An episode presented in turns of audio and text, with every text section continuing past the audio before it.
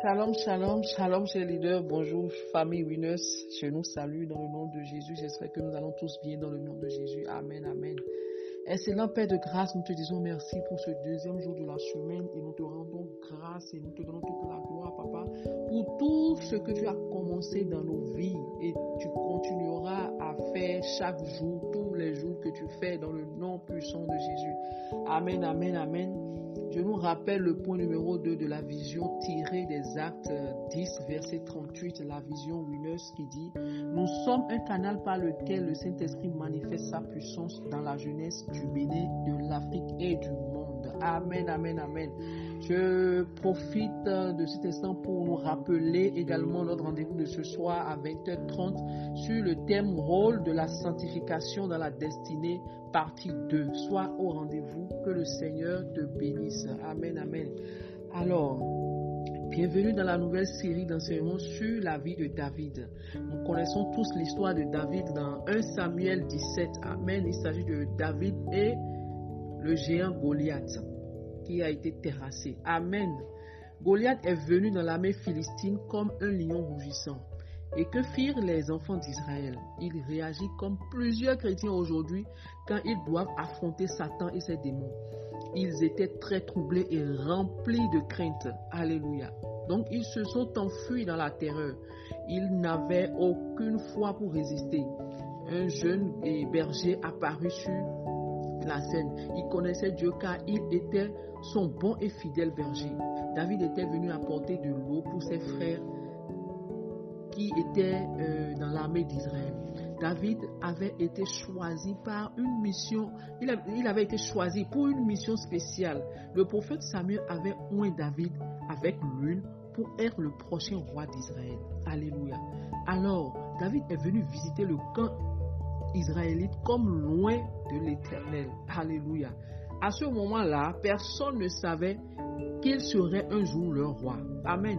En voyant Goliath et après l'avoir entendu crier des insultes aux armées d'Israël, David déclara en colère Qui est donc ce Philistin, ce ainsi concis pour insulter l'armée du, Dieu vivant? Amen. Il n'y avait aucune crainte ou timidité dans le cœur de David. Amen. L'onction qu'il avait reçue travaillait puissamment en lui. Pendant que tous les autres se, retiraient devant la, dans la terreur, David resta en place avec courage.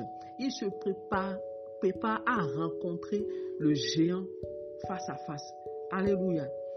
Il choisit de ne pas prendre la de, de, et les armes du roi Saül.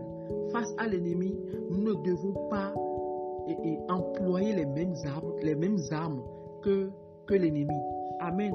David est allé contre Goliath avec deux armes sur lesquelles il sait pouvoir s'appuyer. Amen. Les deux armes de David étaient sa confiance en Dieu, sa fronde de berger. Amen. Les amis de David sont invincibles. Dieu équipe de son amour euh, spirituel ceux qui placent leur confiance en lui.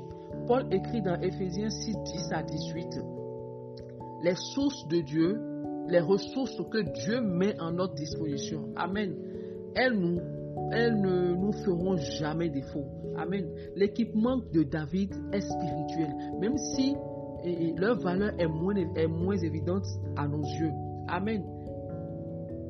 Posons-nous des, posons des questions de savoir nous-mêmes aujourd'hui quel est notre équipement aujourd'hui? Que possédons-nous que le Seigneur pourrait utiliser?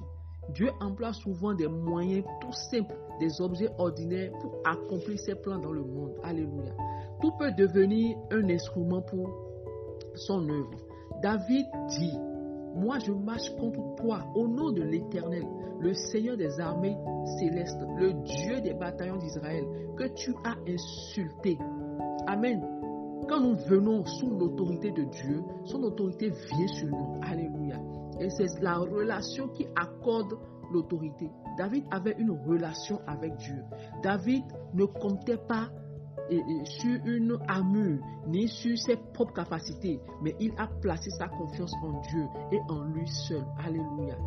Tu es sans doute conscient que tu n'es pas capable d'affronter les situations difficiles de la vie toute seule.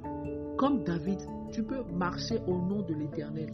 L'Éternel est vivant et possède une armée d'anges prête à, intervenir dans, dans tes situations, dans tes problèmes. Amen. Il est un Dieu puissant, il est un Dieu saint, il est un Dieu juste. Marche par la foi, mon frère, ma soeur, dans tout domaine de, ta vie. Amen. Dans les problèmes, apprends à marcher par la foi. Psaume 23, 1 à 2 nous le dit. Et laisse-toi conduire par lui. Amen.